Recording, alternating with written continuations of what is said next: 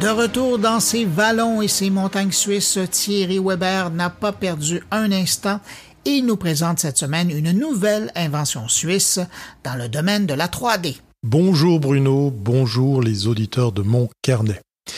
Et oui, aujourd'hui, pas de carte postale sonore, même si effectivement j'ai pris la route ces derniers jours, ce qui m'a valu une petite pause euh, la semaine dernière, mais me voilà de retour en Suisse. Et quoi de plus naturel que de vous parler d'une invention suisse? Euh, Je suis pas un pro et quelqu'un de très doué en impression 3D, mais je vais vous parler, alors je ne pouvais pas le manquer, je vais vous parler d'un matériau qui change de couleur et qui est justement imprimable en 3D. Un laboratoire fédéral d'essai a mis au point un mélange de cellulose biodégradable et conductrice d'électricité qui peut servir à capter la température ou à alimenter les aliments. Alors ce matériau élastique qui change de couleur conduit l'électricité, peut être imprimé en 3D et en outre biodégradable. Et oui, il est même biodégradable. Ce n'est pas seulement un vœu pieux de la science, c'est précisément cette solution miracle que les chercheurs de l'EMPA, du laboratoire Cellulose and Wood Materials à Dubendorf, ont fabriqué à base de cellulose et de nanotubes de carbone.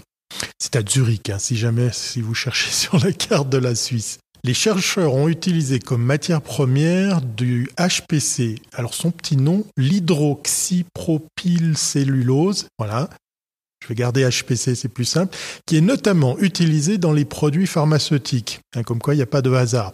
Les, les, cosmétiques et les aliments comme excipients également pour améliorer l'aspect, le goût, la conservation et l'administration. L'une des particularités de la HPC, c'est qu'elle forme des cristaux liquides après l'ajout d'eau.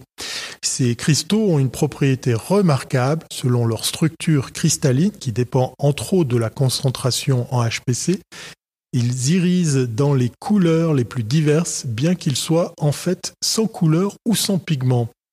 Alors c'est un peu comme les pans ou les papillons. Hein. Ce phénomène appelé coloration structurelle est bien connu dans la nature. Les plumes de pan, les ailes de papillon et la peau du caméléon ne doivent pas du tout ou en partie de leur coloration multicolore à des colorants, mais bel et bien à des structures microscopiques qui divisent la lumière du jour, hein, la lumière blanche, en ses couleurs spectrales et ne réfléchissent que certaines longueurs d'onde, c'est-à-dire certaines couleurs.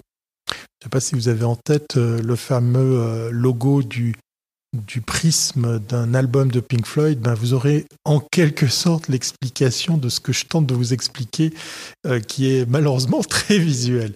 La couleur du HPC ne change pas seulement avec la concentration, mais aussi avec la température. Pour mieux exploiter cette propriété, L'équipe de Gustave Nistrom a ajouté 0,1% de nanotubes de carbone au mélange de HPC et d'eau.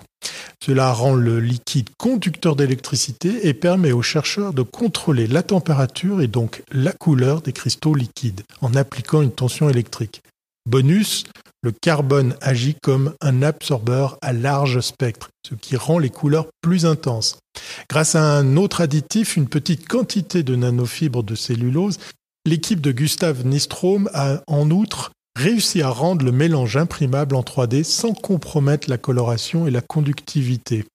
Alors qu'est-ce qu'on va pouvoir faire avec ça? Ben, Grâce à l'impression 3D, les chercheurs ont fabriqué différents exemples d'applications à partir de ce nouveau mélange de cellulose Parmi eux, un capteur de contrainte qui change de couleur en fonction de la déformation mécanique, ainsi qu'un simple écran composé de sept segments commandés électriquement.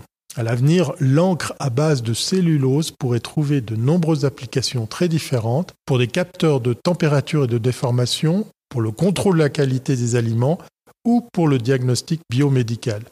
Les matériaux durables qui peuvent être imprimés en 3D présentent un grand intérêt, notamment pour des applications dans l'électronique biodégradable et pour l'Internet des objets, explique Gustave Nistrom.